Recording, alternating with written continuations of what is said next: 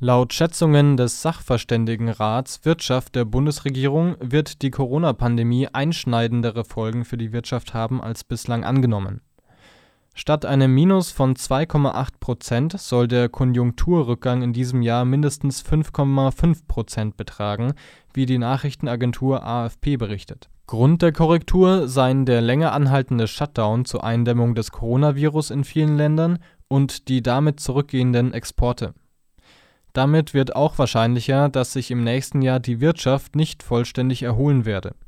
Gleichzeitig trübt sich auch das Konsumklima in Deutschland ein.